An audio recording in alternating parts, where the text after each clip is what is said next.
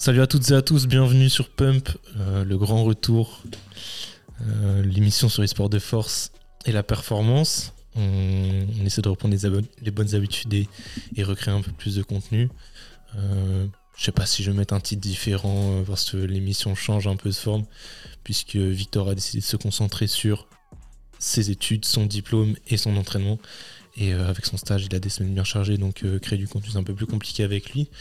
Avec Trésor, vu qu'on a le même planning, on va essayer de, continuer tout ça, de pas lâcher le rythme, et on repasse sur euh, des formats un peu plus simples, avec des émissions euh, à peu près d'une demi-heure, je dirais. Donc euh, là, ce qu'on a décidé de faire, vous l'avez vu dans le titre, c'est de reparler de, ce qu'on avait commencé à aborder dans, dans l'épisode 6, à savoir les idées reçues sur le sport, le sport, le, fitness, la nutrition, la performance, même en fait plus généralement la santé. hein. Le but c'est de, de voir si vous aussi vous pensez, euh, vous pensez que ces sont, ce sont des idées reçues, euh, s'il faut les, les corriger euh, du coup par rapport à, à vos pensées pré, prédéfinies. Mais surtout de vous apporter un petit peu de contenu scientifique euh, sans que ce soit trop compliqué, hein, mais que, que vous puissiez justifier ça autour de vous si jamais vous êtes confronté à des personnes qui, euh, qui véhiculent ces, ces fausses idées. Donc, Trésor, si tu te souviens bien, dans l'épisode 6, on a failli parler de l'acide lactique. Et tu as dit que c'était un petit peu, euh, un petit peu compliqué à, à aborder en, en peu de temps, puisqu'on avait bien commencé l'épisode la dernière fois, hein, je sais plus où on était, mais euh, on n'avait plus beaucoup de temps pour, euh, pour parler de tout ça et tu voulais prendre le temps de poser euh, certaines bases. Donc, ce que je te propose, c'est que tu nous expliques brièvement ce que c'est l'acide l'acide lactique, pourquoi c'est une notion qui est si populaire auprès des sportifs, des coachs même, et euh, c'est quoi le problème avec euh, ces notions-là? Euh, déjà, bonjour à tous. Euh, déjà, j'espère que vous allez bien. Euh, du coup, le, petit, euh, le petit souci avec l'acide lactique, enfin, déjà pour, euh, pour recontextualiser un petit peu les choses, généralement, l'acide lactique, bah, c'est, c'est entre guillemets le, dire, le résultat un petit peu de la glycolyse. Donc de la dégradation du glucose et euh, généralement ce qui est euh, un petit peu communément euh, décrit c'est que l'acide lactique serait justement le témoin d'une certaine limitation de la performance et qui pourrait aussi bah, potentiellement créer certaines, courbatures musculaires et potentiellement aussi bah, limiter la performance et le maintien de la performance. Donc euh, ça a été pendant euh, très longtemps euh, décrit de cette manière-là, sauf qu'en fait on s'est rendu compte qu'à travers certaines voies au sein de la glycolyse, notamment, bah, si après on pourra peut-être rentrer un petit peu plus dans, dans les détails, mais par exemple sur la voie de transport au niveau des, NAD, donc c'est nicotinamide, adénine, euh, phospho, je sais plus exactement la finition, mais c'est à peu près ça. Dinucléotides, voilà, c'est nicotinamide, euh, adénine, dinucléotides. Donc notamment, on s'est rendu compte que à travers euh, certaines voies assez spécifiques au sein de la glycolyse, euh, bah, on se retrouvait à la fin de la glycolyse comme, comme témoin, bah, c'était le lactate finalement. Donc le, pyruvate était déjà le, premier, le premier témoin, mais on s'est rendu compte qu'en fait euh, euh, le pyruvate justement était aussi euh, réduit en lactate, qui était justement réutilisé au sein de, de la, enfin, de la néoglucogénèse au niveau du foie. Donc on, ça servait aussi à recréer du glucose. Donc en fait on s'est rendu compte que finalement la glycolyse et le, lactate étaient finalement bah, le témoin de la, enfin, la, comment dire, la création justement d'un certain, certain glucose et finalement bah, ce qui permettait aussi de renouveler, de perdurer un petit peu la performance. Par contre, il faut aussi pas faire forcément un raccourci, puisque parfois, justement, euh, si euh, par exemple on prend des mesures euh, intraphysiologiques et qu'on se rend compte qu'il y a un taux de lactate au sein de l'effort qui est important, euh, c'est finalement bah, le, le reflet d'une non-utilisation au niveau justement euh, du, foie et de la néoglucogénèse. Donc finalement, bah, ça pourrait potentiellement être aussi un, facteur limitant entre guillemets, mais c'est pas le seul. Il y a aussi les, ions H+, notamment le phosphate inorganique, qui sont des, indicateurs un petit peu de la fatigue, même si ça reste encore très, euh, très flou au sein de la littérature scientifique. Mais euh, du coup, bah, potentiellement, si euh, justement ce lactate est réutilisé au niveau du foie, bah, ça permet justement de recréer du glucose et finalement bah, de perdurer euh, l'intensité d'effort, puisqu'on sait très bien que en fait, l'intensité et l'utilisation du glucose, donc de la glycolyse, est fortement corrélée. Donc plus l'intensité va augmenter, plus on aura une utilisation du glucose et aussi du glycogène qui sera importante. Donc potentiellement, si on arrive à recréer du glucose, bah, on arrive à augmenter potentiellement les performances. Donc finalement, en fait, au lieu de, de, de, de se dire qu'en fait, bah, le témoin de la glycolyse et la fin de la glycolyse, donc le résultat de la glycolyse était euh, justement bah, le, un facteur euh, déterminant dans la fatigue, donc potentiellement une limitation de la performance, bah, on se rend compte que finalement c'est totalement l'inverse. Et, euh, voilà, tout simplement.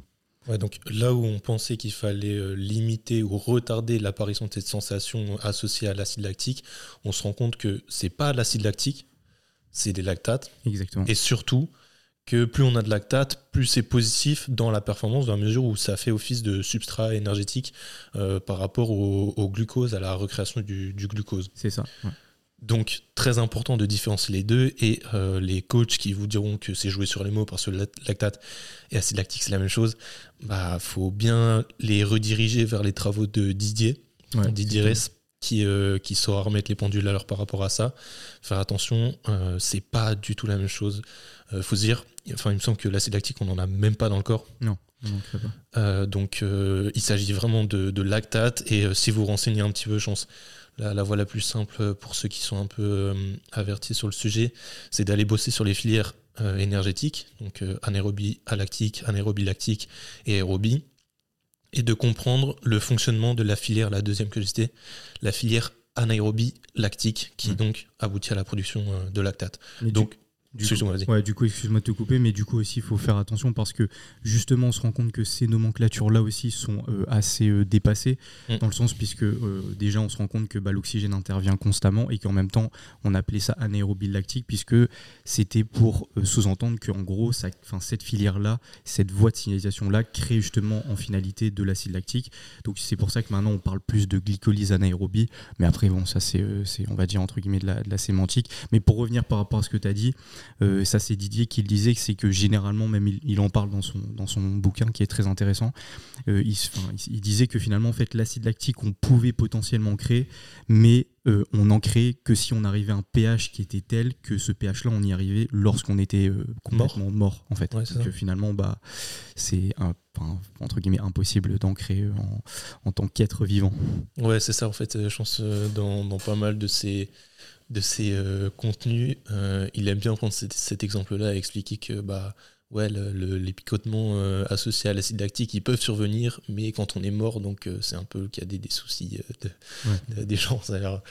Bon, le, problème se pose plus. Quoi. Mais ouais, intéressant, vu que les, les, dire, les notions changent, il y a pas mal de contenu qui a été, qui a été publié, écrit, etc., avec ces, ces notions de voix voies énergétiques qui euh, du coup euh, sont un peu plus dépassées. Mais si jamais vous voulez avoir des informations de base et savoir d'où on part quand on réfléchit sur ces choses-là, la base c'est quand même de comprendre que pendant longtemps on croyait qu'il y avait trois substrats énergétiques principaux, qu'ils intervenaient tous à différents moments suivant l'effort, suivant la longueur, la, fin, la durée de l'effort, l'intensité de l'effort, et que ces voies-là c'est anaérobie alactique, lactique et la voie aérobie. Est-ce qu'on a d'autres choses à ajouter sur l'acide lactique Je pense, ouais. Mhm. Il était complet Globalement, ouais. Bon, finalement, c'était simple, c'était efficace. Mais si jamais vous voulez creuser ça, c'est euh, Didier Ress qui a, qui a bossé sur ça, qui bosse encore sur ça et qui se bat pour, pour essayer de, de changer les idées préconçues de, de, certains coachs et certains athlètes. Ouais, on pourrait même faire un gros point euh, physio pour expliquer peut-être un peu plus précisément. Ouais, tu veux euh, Bah, c'est là sinon on va parce que comme il y a d'autres idées on va peut-être prendre un petit peu un petit peu de temps. Mais euh, peut-être ouais sur le, un prochain épisode si ça intéresse euh, des gens on peut on peut essayer de, ouais, bah, n'hésitez pas n'hésitez pas à faire des retours hein, sur ça. On essaie d'être euh, à peu près comment dire généraux pas, pas, forcément exhaustifs mais d'apporter des informations diverses et, variées sur plein de notions différentes dans, dans, le sport et la performance. Mais si des fois ça vous paraît plus intéressant de creuser une notion en particulier on peut s'amuser à le faire, ça peut être bien aussi. Donc, euh, petit retour sur le compte Instagram, n'hésitez pas. Euh, une autre idée pas mal intéressante par rapport aux pointes de pied. Les pointes de pied qui dépassent. Enfin, non, le, les genoux qui dépassent les pointes de pied au squat. Et ça, bon, je l'entends plus trop. en fait, on peut l'entendre de pratiquants qui, qui connaissent rien et qui ont seulement des retours de vieux coachs. Des coachs, des mecs qui ont exercé il y a 15-20 ans peut-être. Euh, parce que c'est une, très vieille idée reçue. Euh, bah, explique un petit peu du coup, euh, c'est quoi le, le, problème, du coup, les, recommandations autour de ça, les, mauvaises recommandations autour de ça, du coup bah, moi, je m'étais un petit peu intéressé au sujet pendant un petit moment. Et, et en fait, j'avais essayé de remonter un petit peu à la source de ça. Donc là, j'ai vu que tu avais mis quelque chose, sache que j'étais pas du tout au courant. Mais sinon, moi, été remonté à une, une, étude qui venait de Escamilla. Donc je crois que c'était en 2001 on pourra mettre en description. Mais du coup, en fait, il s'était rendu compte euh, que en gros, parce qu'on parle surtout de, jonction en fait, enfin pour recontextualiser un petit peu les choses, enfin ce qui va être ce qui va être important à comprendre, ça va être surtout la jonction du coup finalement rétropatellaire, donc vraiment euh, tout ce qui va être lié au, tendon et euh, tendon quadricipital et au fémur, et du coup bah, la jonction fémoro-patellaire, donc fémur patella et ensuite aussi tibio-fémoral. Donc ça c'est les jonctions qui vont être justement étudiées dans ce contexte-là. Et en fait on s'est rendu compte potentiellement que euh, euh, lorsqu'on arrivait par exemple à des degrés de 95 degrés euh, finalement de flexion de genou, donc ça représente pas énorme, c'est à peu près en deux droit quoi finalement, en demi squat. finalement on se rendait compte que bah, les forces de compression en fait augmentaient au niveau justement euh, de, la jonction gros rétropatellaire. Donc c'est les forces qui agissent au niveau justement du fémur, entre le fémur et la patella. Mais en fait, euh, justement, en fait, à, mesure que, en gros, on a continué justement à étudier un petit peu ces choses-là, on s'est rendu compte que lorsqu'on augmentait justement les degrés de flexion de genou, en fait, ce qui se passait, c'est qu'il y avait une surface de contact qui était supplémentaire au niveau entre le tendon quadricipital et, euh, et justement les, ce qu'on appelle les gouttières intercondylaires. Donc ça, c'est au niveau, au niveau du, du, fémur. Et en fait, ce qui se passait, c'est qu'on on, s'est rendu compte qu'en gros, ça permettait une répartition des forces un petit peu plus importante. Il y avait aussi euh, un, autre argument, c'était euh, surtout relié euh, justement à ce qu'on appelle aussi la zone de déformation des cartilages. En fait, à mesure qu'on augmente dans les degrés de flexion du genou, en fait, cette zone-là, donc la surface de contact, elle va s'élargir et du coup, il y aura une répartition des forces qui sera aussi beaucoup plus beaucoup plus importante. Et, et, du coup, en fait, on s'est rendu compte que ce qui était notamment important, c'était pas tant les degrés de flexion euh, justement au niveau de ces jonctions-là, mais ça allait être plus euh, la, soit la magnitude de la charge ou soit la vitesse de la charge. Parce qu'en fait, on se rend compte que à mesure que la vitesse gestuelle augmente, par exemple en excentrique, en fait, les forces compressives de, et de cisaillement, elles vont euh, entre guillemets augmenter sur la fin d'amplitude parce que, enfin, lors de l'inversion entre la flexion et l'extension. Donc potentiellement, on peut faire des raccourcis, se dire, bah, potentiellement comme les contraintes augmentent, bah finalement euh, ça, peut entraîner potentiellement bah, certaines, problématiques. Alors que bon on va enfin on a, enfin, l'a déjà expliqué on l'a déjà vraiment essayé de, de l'élucider mais finalement on sait très bien que en gros c'est toujours relié à une certaine capacité de travail au niveau justement de la zone spécifique euh, soit articulaire soit ligamentaire ou soit même musculaire donc finalement, à chaque fois que la contrainte respecte justement une certaine progression, bah, on, sait que ces tissus-là peuvent s'adapter. Et, euh, finalement, en fait, on s'est rendu compte aussi que c'était euh, aussi relié par rapport à l'intensité de la charge. Donc en fait, à mesure que la tension, euh, enfin ou que l'amplitude augmentait, il n'y avait pas forcément de force de compression qui était supplémentaire, mais c'était aussi relié à l'intensité. Donc en fait, le problème, c'est qu'on avait comparé des degrés de flexion qui n'étaient pas forcément représentatifs d'un degré de flexion qu'on retrouve sur un squat complet. Mais sauf que si on essayait de mettre euh, une intensité équivalente, c'est-à-dire qu'on ne peut pas baser par exemple un, RM euh, sur un demi-squat euh, équivalent à un RM sur un squat complet. Donc finalement, si on avait le même pourcentage au, à un RM donc spécifique, finalement, on, enfin, on remarquait que sur le demi-squat, en fait, on augmentait la charge. Donc finalement, les forces de compression étaient totalement similaires que sur, le squat complet. Donc euh, c'était euh, c'était euh, quelque chose qui n'était pas forcément corrélé, qui n'était pas forcément justifiable. Donc finalement, ce qui va vraiment augmenter ces, ces forces-là, ça va être vraiment la vitesse gestuelle et l'augmentation de l'intensité, mais d'autres facteurs. Et dernier point peut-être, ça va être aussi qu'il faut se rendre compte que au niveau de cette, jonction-là, pardon, ben, en fait, les forces compressives, elles vont être importantes, notamment par le, système passif, système ligamentaire par exemple, associé justement à la force des agonistes, donc notamment des quadriceps, mais aussi euh, des antagonistes, donc les ischios jambiers, qui vont permettre justement de stabiliser justement euh, bah, les jonctions donc tibiofémorales et fémoropatellaires pour justement en fait euh, réussir à bien ancrer justement le genou et finalement bah, augmenter la stabilité et finalement la capacité de production de force. Donc en fait ces forces compressives là sont importantes pour aussi aussi limiter entre guillemets ce qu'on appelle les translations enfin tibiofémorales. Donc ça veut dire ça va éviter justement ce que le tibia euh, bah, s'oriente euh, sur le plan antérieur euh, par rapport, par, rapport par exemple au fémur ou que ce soit le fémur qui s'oriente sur le plan antérieur par rapport au tibia. Donc finalement ça permet de bien stabiliser, d'augmenter la capacité de production de force.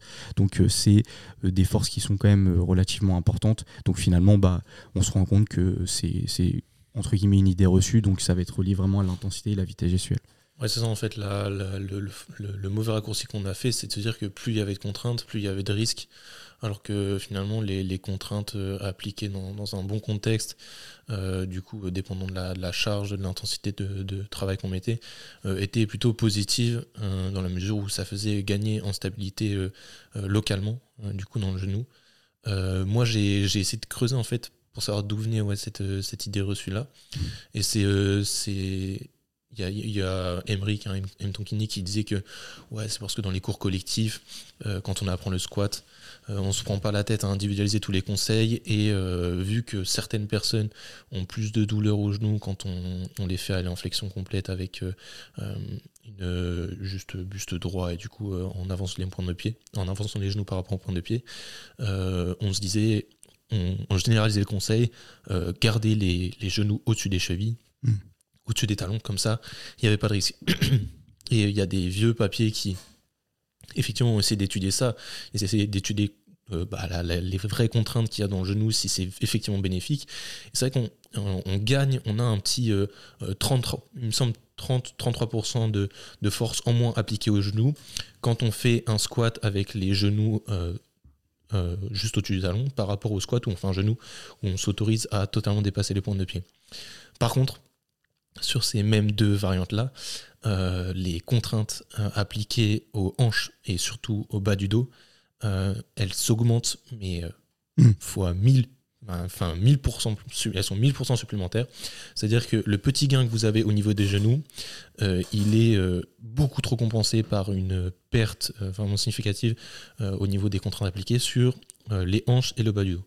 Donc, même s'il n'y a pas de mauvais squat, hein, c'est-à-dire il ne faut pas faire du squat j'allais dire euh, portefeuille, euh, le French low bar ou ce genre de choses. Euh, parce que, encore une fois, si vous vous entraînez le bas du dos, les hanches, etc., on peut être capable de réussir à ces contraintes-là. si on regarde juste cette étude-là et on dit, bah, c'est quoi le mieux, il faut se dire, est-ce qu'on préfère un squat où il y a moins de contraintes sur les genoux, mais 1100% plus de contraintes sur euh, le bas du mm. dos, ou un squat où effectivement les contraintes sont un peu plus réparties entre les hanches et les genoux, mais il y a un peu plus de, force au niveau des genoux. Et pareil, euh, il y avait autre chose, c'était, euh, mais du coup là c'était plus empirique, c'était beaucoup de, de kinés qui observaient après un retour de blessure au niveau des genoux, etc., que faire des squats en, avançant les genoux, ça a augmenté les douleurs. Donc euh, là, pareil, c'était plus euh, de, l'évitement qui un peu s'est généralisé et s'est dit, bon, euh, le squat en avançant les, genoux, c'était négatif, alors que c'était juste dans un contexte bien précis, bien, bien isolé, et que si, on généralise ça, en fait, c'est se tromper totalement. Donc, si vous avez retenu un maximum de choses, un maximum d'informations par rapport à ça, non, Avancer les genoux euh, au squat, c'est pas négatif. Mm. Ça vous permet même de garder le buste euh, un peu plus droit et donc, euh, suivant vos objectifs, seulement de réduire la, flexion de hanche, avoir plus de contraintes sur les quadriceps. moi, haltérophile, je recommande vivement cette variante-là, couplée à, du soulevé terre ou RDL pour travailler en chaîne poste, pour bien, bien bosser dans tous les patterns de mouvement et pour surtout avoir un bon transfert sur le mouvement de, de compétition. et sinon, si vous voulez performer lourd au squat, low bar avec un bon contrôle excentrique et une bonne gestion de, de, la depth, des fois ça peut donner des squats où il y a très peu de flexion de genoux. Enfin, encore une fois, si on prend tous ces exemples-là dans leur contexte, on arrive à justifier les choses. Mais prendre un, enfin, prendre quelqu'un, euh, un, débutant et lui dire, bah, garde tes genoux au-dessus des, talons, ça, c'est, ça, c'est le, mm. c'est, le limité. Donc ça, ça, c'est une erreur. Et euh, si vous, vous faites la, la muscu, l'altéro, enfin, peu importe, vous faites du squat et que vous voulez apprendre ça à vos proches, justement, essayez de faire gaffe à ces, ces petits conseils-là qui peuvent créer juste de la, de la, kinésiophobie, mmh. finalement. Et euh, ça, c'est ce qu'on essaie euh, d'éviter le plus possible. Euh, c'est donner, donner confiance aux gens, en fait, leur dire qu'ils peuvent bouger, ils, sont, ils, sont, ils en sont capables. Toute question de, de, de s'adapter aux contraintes, de, de mettre une, en place une surcharge progressive cohérente. Après, bien sûr, c'est, euh, enfin, ça, ça, paraît bateau de le dire, mais encore une fois, là, euh, c'est, on, place des généralités, mais c'est surtout pour un, individu sain. Bien sûr que si on est dans le cadre justement d'une certaine pathologie ou de problématique, bien sûr que c'est individualisé, c'est, mais encore une fois, ça ne veut pas dire que euh, si par exemple, je sais pas, on se retrouve sur une tendinopathie au niveau du, du, tendon patellaire, par exemple, c'est sûr que en fonction justement des degrés et du seuil de douleur de la personne, on va peut-être essayer de moduler un petit peu l'amplitude dans un premier temps, mais essayer de remettre progressivement en fait euh, de l'amplitude, de la contrainte et augmenter la capacité de travail à ce niveau-là. Mais du coup, encore une fois, c'est à contextualiser, mais de manière générale, pour un individu sain, bah, euh, vous souciez pas vraiment de, cette chose-là. Il n'y a pas de contre-indication. Voilà. Donc euh, voilà. Ok pour cette deuxième idée reçue, ça file. Hein Franchement, on parle, on parle beaucoup. Euh, on va en faire une, euh, une enfin même une, deux, euh, sur bah, déjà le développement de l'intérieur des pecs et la perte de masse grasse localisée. Ça te parle un peu? C'est des choses qu'on entend encore quand même pas mal. cette idée reçue que bah, le squeeze press, par exemple, ça travaille plus l'intérieur des pecs parce que au ressenti, les mecs sentent évidemment plus de contraction, plus de tension. Mais ça, ça va pas. Enfin, bref je ne sais pas. Et pareil, la perte de masse grasse localisée, c'est marrant parce que hier, euh, Meno Selman, qu'on cite souvent, euh, a partagé une, publication scientifique qui vaut pas grand chose parce que ça a été c'est étudié sur 16, 16 personnes, 16 hmm. mecs euh, de, autour de 43 ans, il me semble, hmm. euh, à qui on a fait appliquer un protocole de perte de poids euh, c'est-à-dire qu'ils étaient en surpoids, on les a fait faire euh, du cardio et euh, des abdos pour le premier groupe et juste du cardio pour le second groupe. Et au Dexascan, ils ont observé plus de pertes de masse grasse au niveau des abdominaux. Voilà, donc justement, on allait vous dire que la perte de masse grasse localisée, c'était pour l'instant pas possible. C'est-à-dire qu'il n'y a, pas de, méthode, ou en tout cas pas à ma connaissance, qui permette ça. Mais justement, ce papier euh, laisse penser qu'il y, y, ait des voies. Euh, et, euh, ça, ça, pardon, excuse-moi de te couper, mais ça peut s'expliquer. après, c'est encore une fois, c'est des extrapolations de certaines choses. Mais du coup, il faut justement, comme tu l'as dit, essayer d'être quand même assez minutieux et réservé sur ces résultats-là mais euh, ça peut s'expliquer notamment parce qu'on le, on le sait, c'est qu'au niveau de, l'adipocyte, et euh, notamment bah, le, tissu adipeux vraiment sur, enfin, au niveau de la zone abdominale, surtout euh, chez les hommes, pardon, bah, contient énormément de récepteurs adrénergiques, c'est-à-dire vraiment sensibles à, à, certaines choses, notamment l'insuline et les catécholamines, donc noradrénaline, adrénaline. Et, et, du coup, en fait, on sait très bien que à mesure par exemple qu'on augmente en intensité, bah, potentiellement il va y avoir une, libération et une sécrétion du coup de catécholamine qui va être beaucoup plus importante et potentiellement en fait comme c'est l'une des zones dans laquelle bah, il y a beaucoup de récepteurs adrénergiques, peut-être que potentiellement il y aura une stimulation adipeuse qui sera et des adipocytes finalement qui sera beaucoup plus importante. Après encore une fois, c'est euh, compliqué, ça reste des euh, suppositions et ça, ça, peut être, on peut être sujet vraiment à l'extrapolation.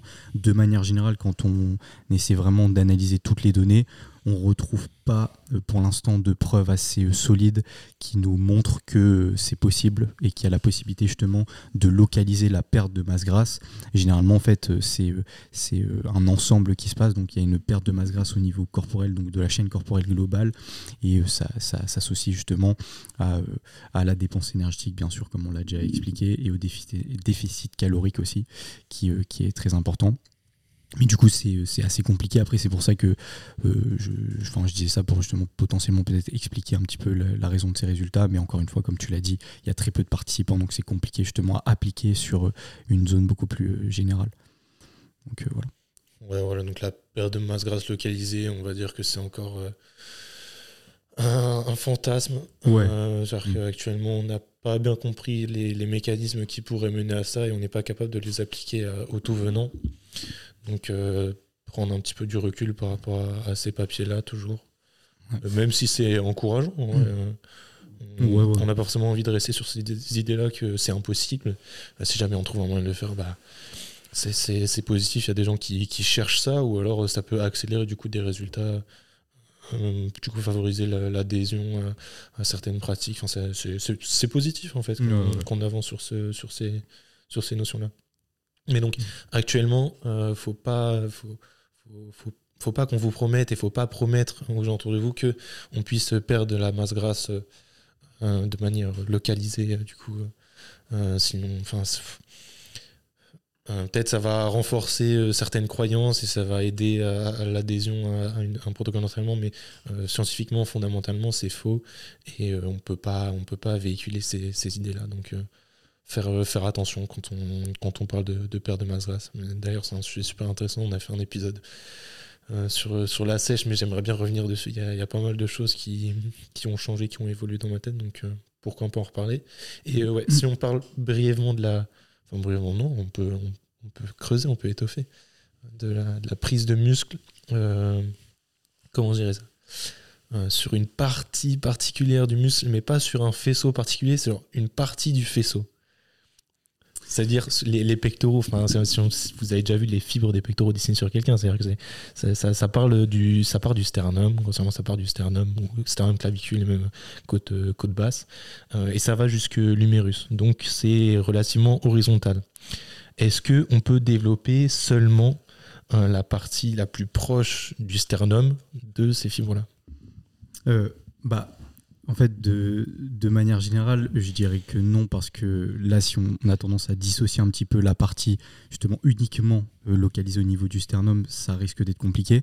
Mais euh, ce qu'il faut, ce qu'il faut peut-être avoir en tête, c'est euh, peut-être une petite nuance par rapport à ça, c'est que en fait cette partie sternale, en fait, elle est reliée justement à différentes proportions de fibres au niveau justement du grand pectoral, enfin du grand pectoral plutôt. Et en fait, ce qui se passe, c'est qu'on s'est rendu compte avec des, euh, des, analyses un petit peu biomécaniques et anatomiques, qu'en fait, il y avait notamment bah, justement des fibres superficielles et profondes. Et en fait, on s'est rendu compte qu'en gros, les fibres profondes n'atteignaient pas justement euh, cette, euh, cette partie justement anatomique et osseuse au niveau du sternum, qu'elle s'arrêtait justement, euh, bah, au, tissu conjonctif au niveau justement de, la cage thoracique. Et ce qui se passe, c'est que la partie superficielle finalement va s'étendre jusqu'au sternum. Et en fait, on s'est rendu compte que cette partie superficielle-là, euh, pouvait justement être stimulé lorsque par exemple on accentuait un petit peu les degrés d'adduction horizontale de l'humérus, donc c'est-à-dire vraiment le mouvement de rapprocher l'humérus justement de l'axe axial du corps. Donc en fait plus on va euh, rapprocher cette, euh, cet angle-là et augmenter un petit peu l'adduction horizontale, plus potentiellement en il va y avoir un recrutement des fibres superficielles parce que en fait euh, ces fibres superficielles-là ne sont recrutables qu'à partir de ce moment-là. En fait, si on se retrouve sur un mouvement, par exemple, euh, d'abduction horizontale, par exemple sur un développé couché euh, en position, par exemple, étirée, on va avoir tendance à avoir peu de recrutement potentiel au niveau des fibres superficielles. Et du coup, en fait, il n'y a que dans cet axe-là, donc sur le plan frontal, finalement, qu'on retrouve cet engagement et ce recrutement plus important finalement au niveau des fibres superficielles. Attention, ça ne veut pas dire qu'on est en train de dissocier les parties, euh, enfin, ou une partie du pectoral vraiment qui est euh, potentiellement spécifique. On est juste en train de dire qu'en gros, il y a dans, le, dans les fibres du grand pectoral bah, différentes orientations par rapport au sternum et par rapport finalement aux fibres thoraciques qui permettent justement d'avoir potentiellement un recrutement dans l'espace en fonction justement des, du, du plan anatomique et des placements anatomiques qui permettent justement d'avoir un recrutement moteur qui sera potentiellement plus important. Mais du coup, de manière général. Il ne faut pas rentrer non plus dans le raccourci que le milieu des pectoraux euh, est possiblement, euh, euh, enfin comment dire, évoluable, donc hypertrophiable. Ouais, hypertrophiable. Non, c'est pas possible. Généralement, quand vous allez, enfin le, cet effet là au niveau sternal qui va augmenter, ça sera surtout relié bah, au recrutement justement des fibres superficielles, mais elles qui sont euh, finalement euh, bah, attachées justement à l'humérus et aussi bah, au sternum, mais aussi aux fibres superficielles ou profondes qui sont justement reliées au tissu conjonctif. Donc ce sera un ensemble finalement, donc vous allez avoir un recrutement potentiellement général mais on peut essayer, en fonction de l'angle, justement, d'accentuer un, petit peu plus, justement, sur les fibres superficielles. Donc c'est pour ça qu'il faut apporter cette petite nuance, mais pas non plus rentrer dans le raccourci. Ouais, mais donc, euh, si jamais on devait conseiller un exercice qui, qui, qui aille dans ce, dans ce sens-là, dans le sens de, de, du recrutement spécifique de ces fibres superficielles-là qui sont recommandées bah, En vrai, on pourrait recommander tout simplement un exercice à la poulie hein, qui, euh, qui permet justement de rapprocher finalement bah, l'humérus de l'axial, pardon, et du coup bah, essayer d'avoir justement cette adduction tout simplement après là euh, je pense que sur YouTube peut-être vous allez voir mais euh, à l'audio ça va être compliqué mais un exercice à la poulie où tout simplement vous rapprochez le bras avec une trajectoire relativement horizontale Ouais, voilà. ouais, c'est ça. Du coup, de, peut-être de garder en fait l'avant-bras dans, dans, un plan, ouais. plan transversal. Ouais. Ok. Et est-ce qu'on chercherait plus euh, dire, la, la, contraction ou l'étirement sur ça? Parce qu'il y a beaucoup de gens qui associent le développement de l'intérieur des pectoraux à une forte tension de contraction, justement.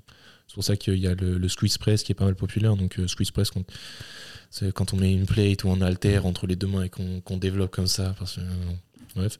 Ou alors est-ce que du coup il faut qu'on ait la poulie qui mette en tension quand on a le bras devant soi ou à l'inverse? En fait, c'est vraiment relié à l'adduction, pas tant à la flexion-extension. Donc, même si on a l'impression justement d'avoir une légère adduction sur le squeeze press, elle va forcément être limitée. Mm. Donc, justement, le but, c'est vraiment euh, d'augmenter l'adduction euh, enfin, au niveau de l'axe axial. Donc, finalement, euh, c'est donc de l'accentuer. Donc, finalement, sur la poulie, ça va, être, ça va être relativement plus intéressant que le squeeze press. Le squeeze press, généralement, ce serait pas forcément un exercice hyper intéressant. Ouais, mais tu vois, il peut y avoir ce, raccourci ou cette idée que, euh, puisque c'est l'intérieur des pecs, on va chercher le maximum de tension quand on est ici et donc mm. maximiser le placement de la poulie pour que bah, l'axe de la poulie soit perpendiculaire au bras quand on a le mm. bras devant soi.